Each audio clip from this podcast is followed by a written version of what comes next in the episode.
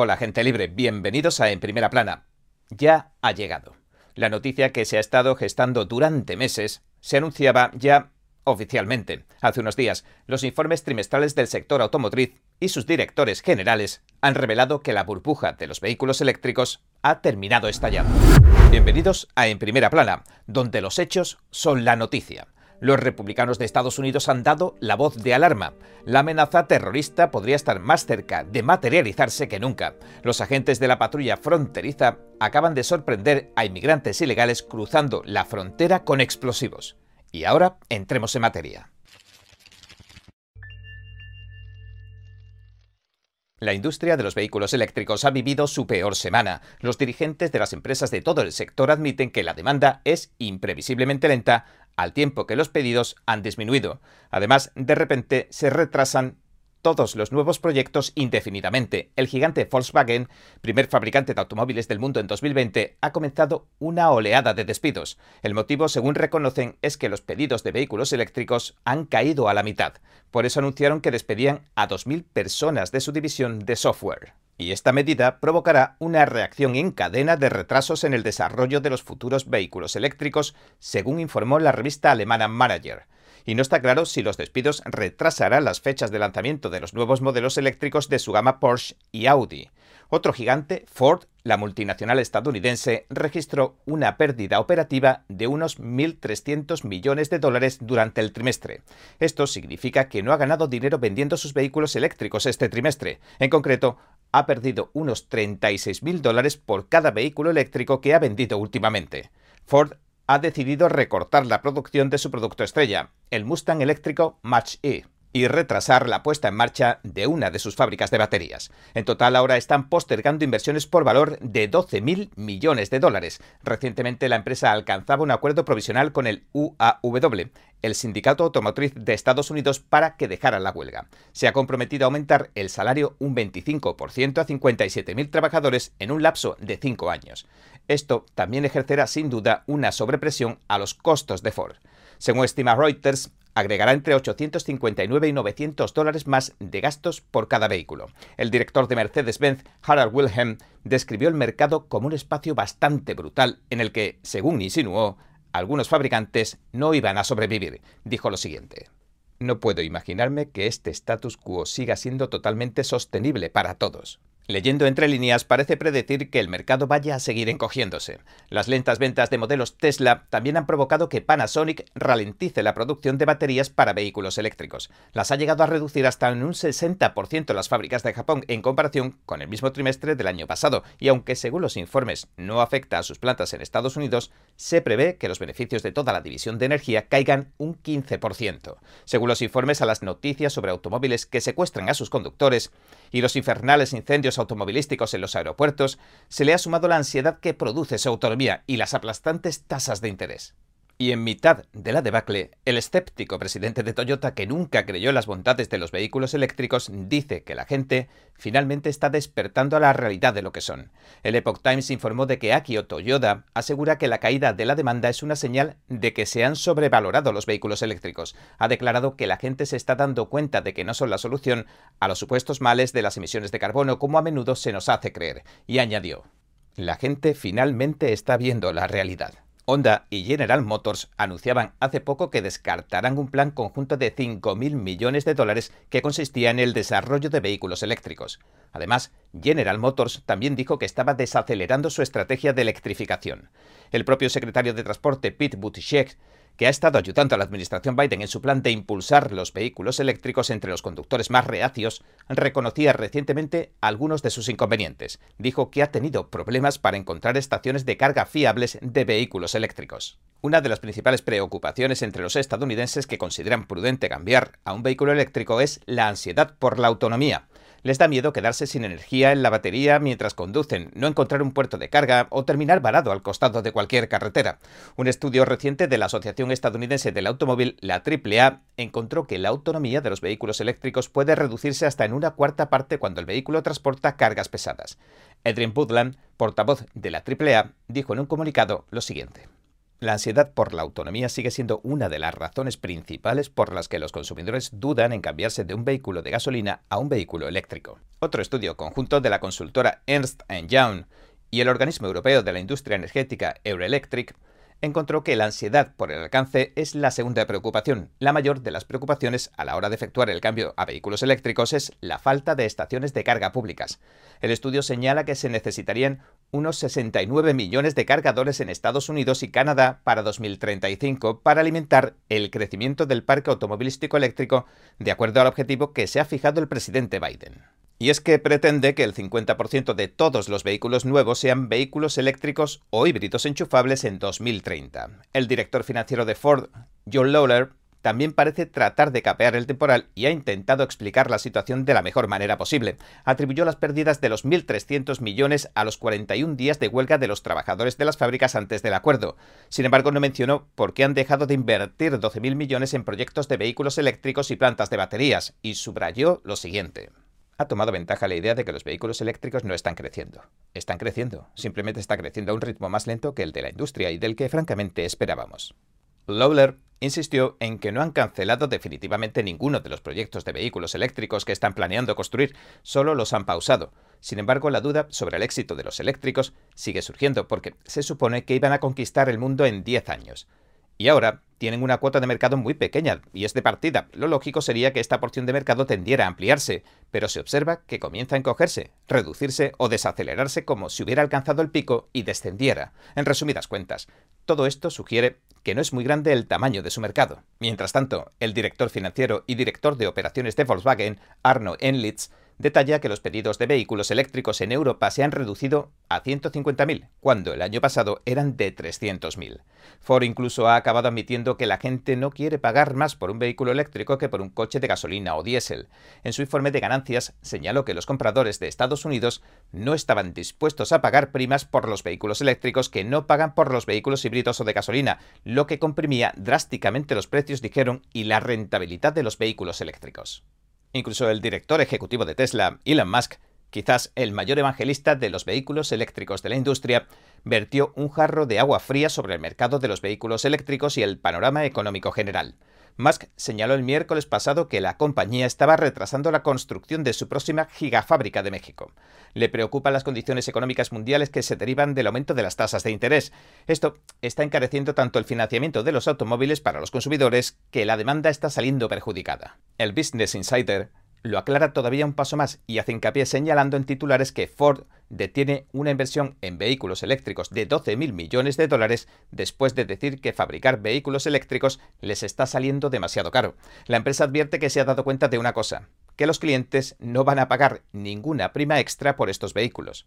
La Financial Review australiana también informaba de que los vehículos eléctricos están tardando el doble que los otros en venderse, lo cual podría considerarse un mal augurio. El medio asegura que en consecuencia los fabricantes de automóviles estadounidenses están frenando los planes de expansión de los vehículos eléctricos y que ahora solo un tercio de los consumidores estadounidenses dice que el próximo automóvil o camión que se compren probablemente sea eléctrico, según marca una encuesta de Yahoo Finance Ipsos.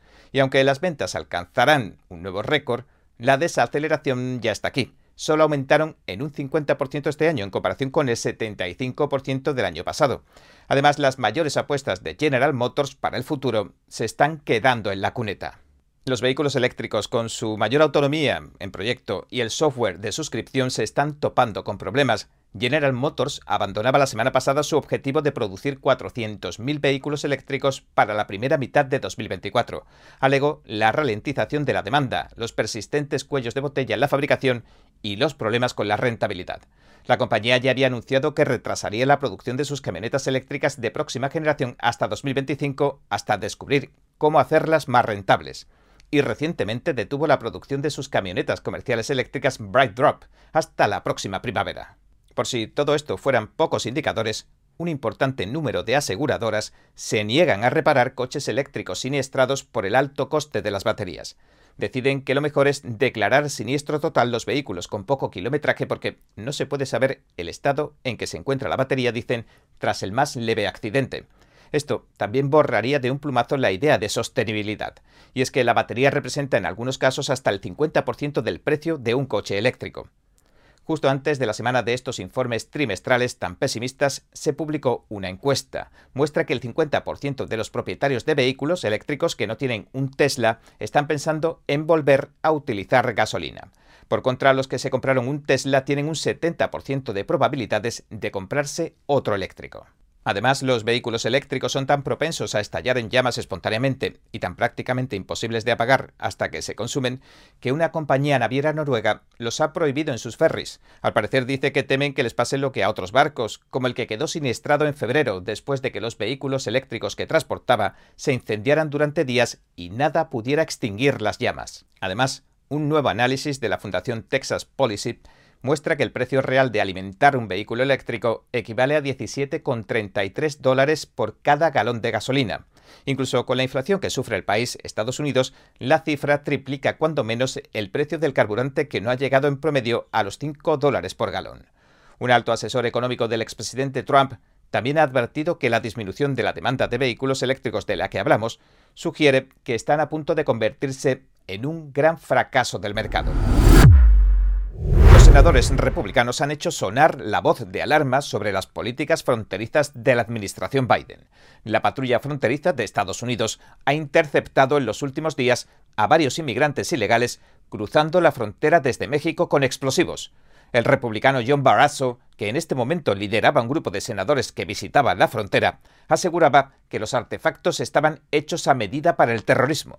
Los senadores también señalaron el hecho de que se han contabilizado más de 8 millones de entradas ilegales bajo la presidencia del presidente Biden. Es dolorosamente evidente que con las políticas de fronteras abiertas de Joe Biden cada vez hay más probabilidades reales de que haya un atentado terrorista en nuestro país, decía Barasso en una conferencia de prensa conjunta el martes. El también presidente de la Conferencia Republicana del Senado dijo que los artefactos explosivos caseros que incautó la patrulla fronteriza tenían el tamaño de las balas de un cañón. En la rueda de prensa, el senador republicano de Nebraska, Pete Ricketts, también calificó de fracaso las políticas fronterizas del presidente Biden e indicó que tan solo en septiembre detuvieron a 18 personas de la lista de terroristas que trataban de entrar ilegalmente en Estados Unidos y el año pasado, en 2022, detuvieron a 172. Para que se hagan una idea, en los años previos esa cifra era de tan solo un dígito. Nos estamos prestando a un atentado terrorista, dijo Ricketts.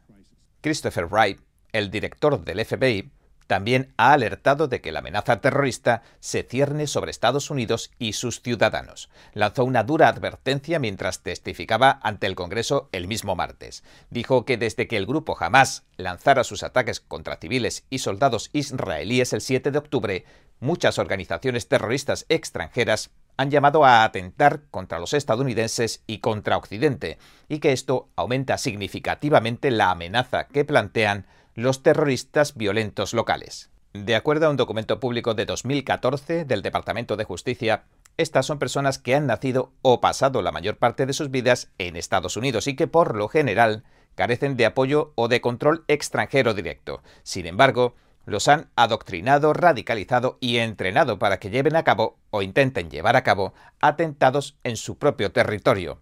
Algunos ejemplos de terroristas violentos locales son el reciente atentado en Orlando, o el atentado con bomba en el Maratón de Boston de 2013, o el tiroteo en Fort Hood en 2009.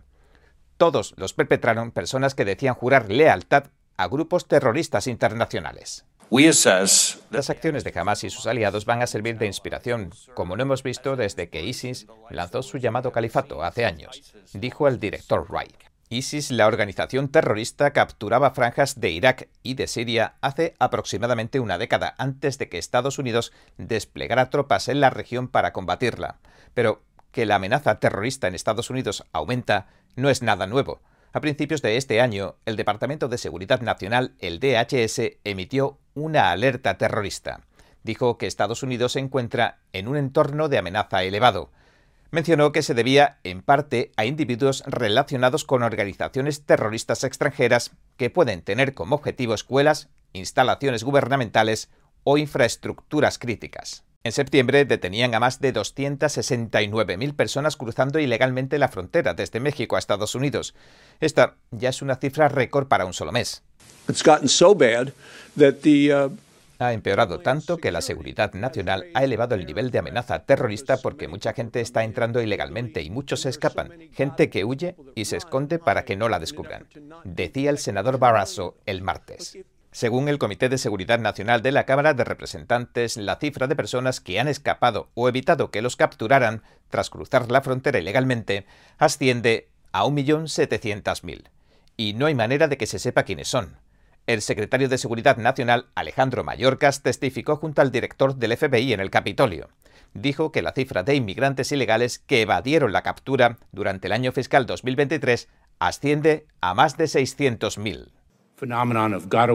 Este fenómeno de los escapados es algo que ha supuesto un reto para el Departamento de Seguridad Nacional desde hace décadas, dijo en su descargo el señor Mallorcas. Y añadió que de hecho es un ejemplo claro que el sistema de inmigración estaba roto. Sin embargo, para el senador Ricketts, la culpa recae directamente sobre los hombros de la administración Biden. El republicano asegura que Joe Biden ha creado esta crisis. En la conferencia de prensa conjunta, otro senador, el señor Cornyn, dijo que el problema más grave es que la administración Biden no sepa quiénes son esos escapados y que es probable que tengan una buena razón para evitar a los agentes de la ley. Lo mejor que el presidente podría hacer es restaurar la política de permanecer en México de la era Trump, dice el señor Ricketts.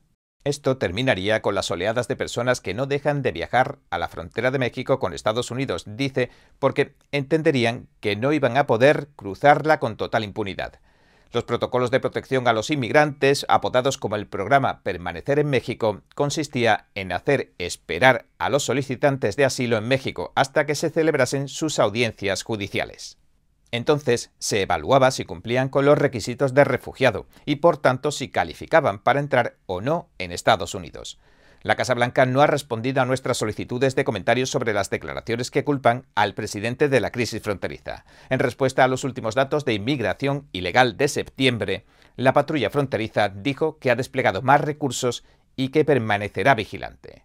Troy Miller, un alto funcionario en labores de comisario, dijo en un comunicado lo siguiente.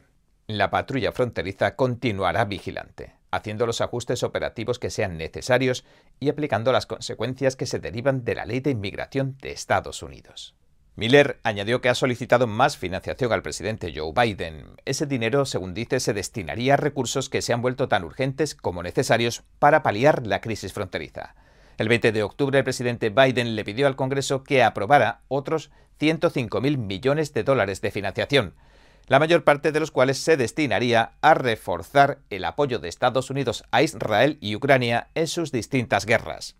Alrededor de 13.600 millones de dólares se han destinado ya a la protección de las fronteras, incluido el dinero para la contratación de 1.300 agentes más de la patrulla fronteriza y 1.600 nuevos funcionarios especialistas en asilo. Según publicó en redes sociales el jefe de la patrulla fronteriza, Jason Owens, más de 18.000 personas han eludido a los agentes de la patrulla fronteriza desde el 1 de octubre. Es decir, han cruzado furtivamente la frontera de México a Estados Unidos. También incautaron en las últimas 48 horas un total de 230 armas de fuego ilegales en las fronteras del sur y del norte esta vez. Desde el 1 de octubre que comenzó el año fiscal 2024, también han incautado más de 685 libras, es decir, 310 kilos, de cocaína en los puertos de entrada.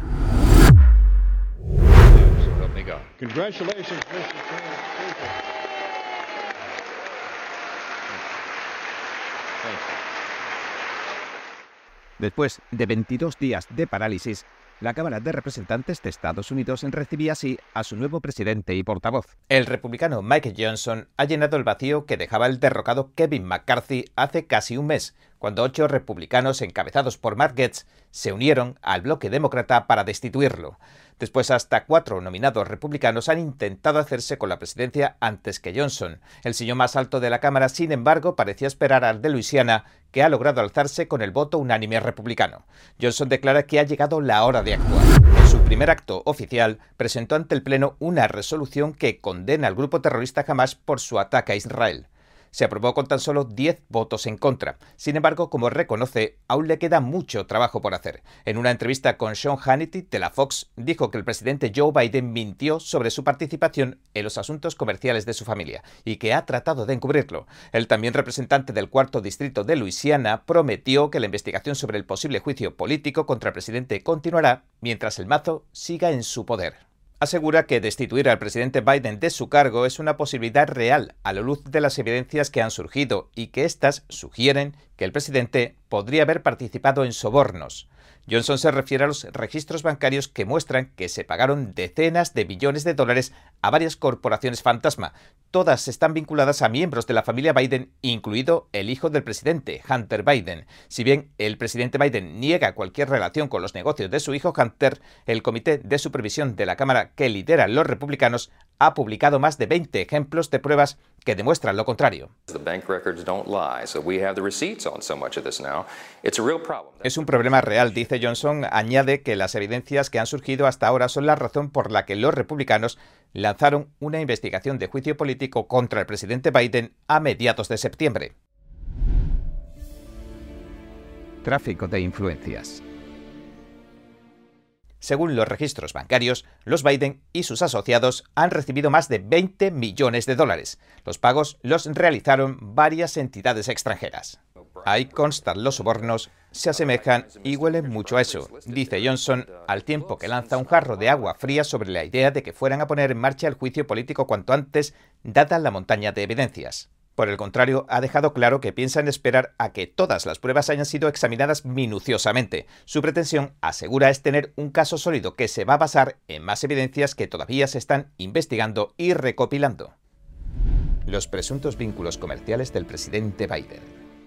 Mientras estaba en campaña, el entonces candidato presidencial Joe Biden insistió en que no tenía ningún papel en los negocios de su hijo. Más tarde insistiría públicamente, repitió que no tenía ni participación ni conocimiento de los asuntos comerciales de nadie de su familia. Sin embargo, los cimientos de las repetidas negativas del presidente se han visto sacudidos por una acumulación cada vez mayor de pruebas. En primer lugar, las explosivas revelaciones del contenido de la computadora portátil de su hijo Hunter. Luego, las declaraciones del ex socio comercial de Hunter Biden, Tony Populisky. Y más recientemente una serie de revelaciones de Devon Archer, otro antiguo socio comercial del hijo del presidente. Archer testificó ante el Congreso que Hunter Biden ponía al teléfono a su padre, que entonces era vicepresidente, durante sus reuniones de negocios, y que lo hizo en más de 20 ocasiones y que lo hacía para vender la marca Biden. Los partidarios del presidente insisten en que pudo tratarse de pequeñas charlas informales y de que, como mucho, Hunter Biden estaba vendiéndoles humo, un espejismo, porque no podía proporcionarles tal trato de favor en realidad. Después la Casa Blanca minimizaría la importancia del testimonio de Archer. El portavoz Ian Sams dijo que el testigo no proporcionó el tipo de evidencia contundente que habían anticipado los republicanos. Según The Associated Press, dijo en un comunicado lo siguiente. Parece que el tan publicitado testigo de los republicanos de la Cámara de Representantes testificó hoy que nunca escuchó que el presidente Biden hablara de negocios con su hijo o con los asociados de su hijo o que hiciera algo malo. Pero más tarde, en una entrevista con Tucker Carlson, Archer habló específicamente sobre las declaraciones del presidente Biden que decía desconocer los negocios de su hijo. Eso es categóricamente falso. Estaba al tanto de los negocios de Hunter y se reunió con los socios comerciales de Hunter, dice el señor Archer. Más recientemente, el Epoch Times informó de que los investigadores del Congreso encontraron evidencias de un pago directo de 200.000 dólares que le ingresó su familia al presidente Biden. Algunos republicanos dijeron que esto constituye otra prueba más de que el presidente Biden participa en los asuntos comerciales de su familia. En un memorando explicaron que las transacciones en el resto de los casos se realizaron a través de una tupida, compleja e intrincada red financiera que las hacía prácticamente irrastreables. Johnson también habló sobre la segunda enmienda en su entrevista en la Fox. Las leyes de las armas de fuego. Al iniciar la entrevista, Johnson abordó el asunto de actualidad del derecho a portar armas y mencionó el reciente tiroteo masivo de Lewiston, Maine, que dejó 18 muertos. El nuevo presidente de la Cámara de Representantes ofreció sus oraciones a quienes murieron durante el tiroteo y enfatizó que tales incidentes se deben al corazón humano y no a las armas. Indicó que se ha vuelto necesario hacer más en los Estados Unidos por abordar la crisis de salud mental. No se trata de armas, no son las armas a fin de cuentas, tenemos que proteger el derecho de los ciudadanos a protegerse a sí mismos y esa es la segunda enmienda, dijo Johnson, añadiendo que por eso su partido defiende ese derecho con tanta firmeza. Sugirió que no había tiempo que perder proponiendo nuevas leyes de armas si se quieren atajar de verdad los problemas que están trayendo las distintas crisis que sufre Estados Unidos. No obstante, dijo que espera que el debate sobre las armas aumente de intensidad tras la reciente tragedia. Los demócratas emitieron una declaración mortaza en respuesta a la toma de juramento de Johnson. Lo calificaron de extremista maga, antiaborto y negacionista de las elecciones o de los resultados electorales, matizo. Según dijeron, también es un defensor de recortar la seguridad social y el Medicare. El señor Johnson, un bautista devoto, destacó que los legisladores republicanos están centrados en cuestiones más apremiantes que, por ejemplo, el aborto, cuestiones que dominan la esfera política en este momento como el actual conflicto entre Israel y Hamas, la invasión rusa de Ucrania, la crisis del fentanilo que azota a Estados Unidos y el comportamiento incesantemente agresivo de China. El presentador Hannity le lanzó algunas preguntas sobre su trabajo anterior. El señor Johnson fue abogado y portavoz de Alliance Defending Freedom, un grupo para la defensa del cristianismo. Sobre el tema del matrimonio entre personas del mismo sexo, como creyente en la Biblia, señaló que amaba a todas las personas independientemente de cómo elijan vivir sus vidas y que respetaba y defendía el Estado de Derecho. ¿Qué viene ahora? Después de semanas de caos que dejaron la Cámara fuera de combate, esto es lo que podemos esperar que lleve adelante en las próximas semanas. La prioridad número uno es evitar el cierre del gobierno. El último acuerdo de McCarthy, su antecesor, que alcanzó con el apoyo de los demócratas, solo financia el gobierno hasta el 17 de noviembre. El plazo es corto porque todavía tienen que aprobar siete de los 12 proyectos de ley de asignaciones anuales, los presupuestos generales. Johnson lo ve como una oportunidad. Dice desde hace tiempo que aprobar los proyectos de ley que faltan permitirá a la Cámara negociar con el Senado, que controla a los demócratas, desde una posición de fuerza. Como la empresa no se presenta fácil, también se empieza a barajar la posibilidad, si no saliera, de extender el tiempo con otro proyecto de ley de gasto provisional antes del definitivo. Las ayudas para Ucrania e Israel. Después de asumir el cargo, expresó su apoyo a Israel, a quien califica como amigo y aliado. Por el contrario, parece preocuparle la guerra en Ucrania, que, según dijo, ha sido financiada por Estados Unidos sin una supervisión adecuada y sin una estrategia clara. El presidente Biden y el líder de la minoría del Senado, Mitch McConnell, piden ahora que se envíe un paquete único de ayudas a Ucrania e Israel valorado en 100.000 millones de dólares. Johnson y los republicanos proponen en cambio que se estudien ayudas separadas. Antes, Johnson ha votado en contra de la mayor parte de la ayuda que Estados Unidos ha enviado a Ucrania y ahora dice que van a presentar sus propios planes. Y añade, nos preocupamos y estamos profundamente preocupados por todas las naciones de personas libres en todo el mundo, pero primero tenemos que cuidar de nuestra propia casa y eso también es parte de este cálculo y decisión tan delicado. Los abogados del expresidente Trump desmienten a la Casa Blanca de Biden. Aseguran que pueden probar que mantuvo muchísimas comunicaciones con el abogado especial Jack Smith antes de que acusara al señor Trump. Juez del estado de Connecticut ha desestimado el resultado de las elecciones primarias demócratas de septiembre. Advierte que las evidencias de fraude son alarmantes. La caravana de inmigrantes que se dirige a la frontera sur de Estados Unidos ha crecido sobrepasando las 7.000 personas. Hacía más de un año que no se veía un grupo tan enorme. Ha saltado la noticia en el caso de los documentos clasificados que supervisa la juez federal de distrito Eileen Cannon en Miami.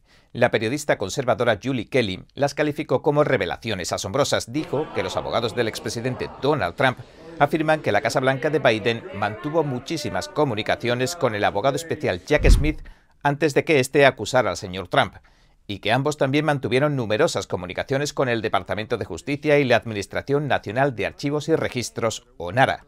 La señora Kelly señaló en las redes sociales que hasta decidieron juntos qué documentos incluirían en la acusación. Entre las pruebas que presentaron los abogados del señor Trump, también hay años de grabaciones de las cámaras de Mar-a-Lago.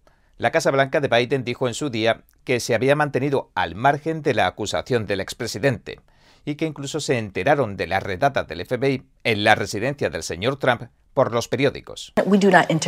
No interferimos, no nos informamos y no nos implicamos, decía la secretaria de prensa de la Casa Blanca. Sin embargo, ahora los abogados del señor Trump aseguran tener pruebas de lo contrario.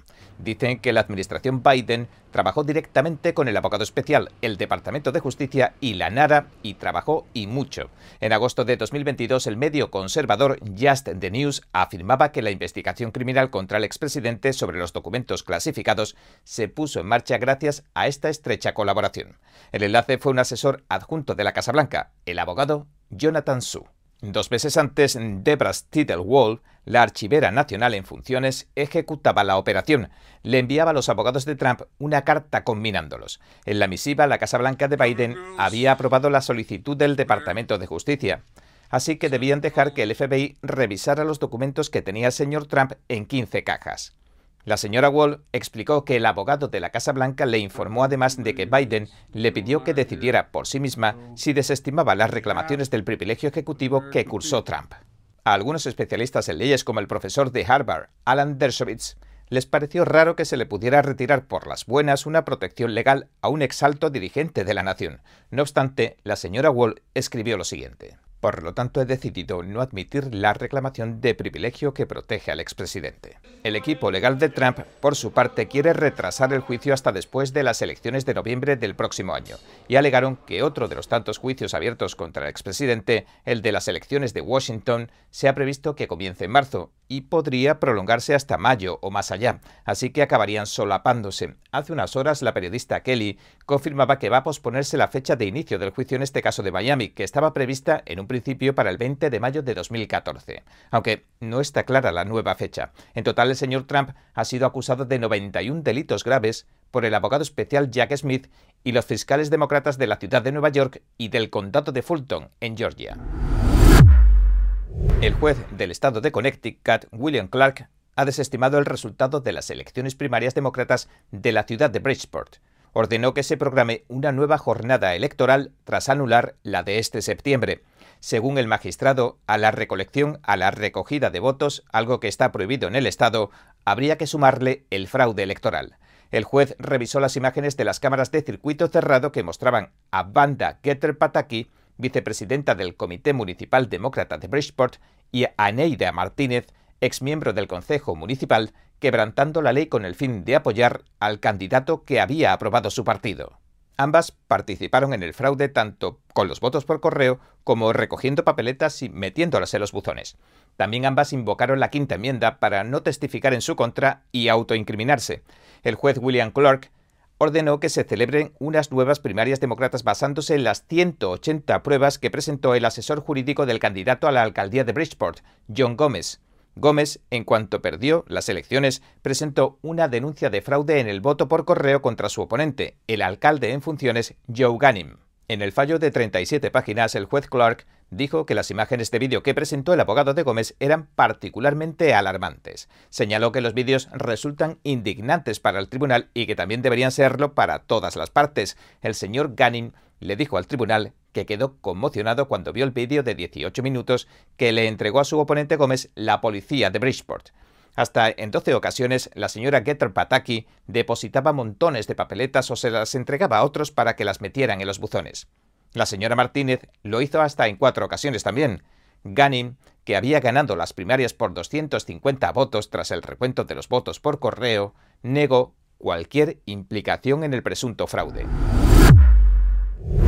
La caravana de inmigrantes que se dirige a la frontera sur de Estados Unidos ha crecido a más de 7.000 personas, según uno de sus organizadores, quien critica cómo maneja la crisis migratoria el gobierno de Biden. El organizador de la caravana, Irineo Mujica, un ciudadano estadounidense, dijo que la caravana había aumentado desde el lunes en unas mil personas hasta superar las 7.000, según Reuters. Las autoridades mexicanas habían estimado su tamaño en unos 3.500. Según los informes, la caravana que partió del sur de México el lunes se compone de inmigrantes de países sudamericanos como Cuba, El Salvador, Guatemala, Haití, Honduras y Venezuela.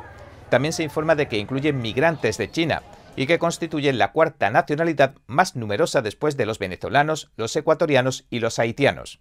De hecho, cada vez son más las personas que huyen del régimen comunista del gigante asiático, que se ha convertido en un ciberestado policial en el que cada movimiento es grabado, rastreado y evaluado por la inteligencia artificial. Según informó el Daily Mail, Los inmigrantes chinos suelen volar a Ecuador ya que no necesitan visado allí.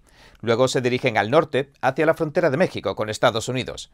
La caravana llega en un momento difícil para la administración Biden, ya que se acercan las elecciones y la presión aumenta. Se acusa a las laxas políticas fronterizas de la administración del flujo sobredimensionado de inmigrantes ilegales que tratan de entrar a los Estados Unidos. El señor Mujica dijo que la administración Biden jugó un papel decisivo porque dejó que la crisis migratoria empeorara.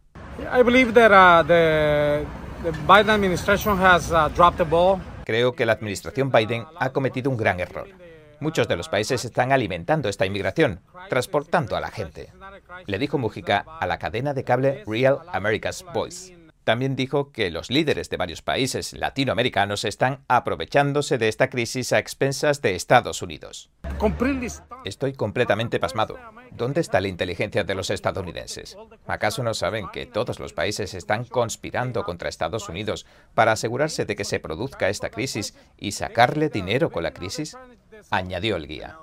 El señor Mujica afirma que el presidente Joe Biden no ha hecho nada consecuente para detener el flujo de inmigrantes. Según los informes, la caravana es la mayor desde junio de 2022, cuando unos 6.000 inmigrantes se dirigieron a la frontera sur.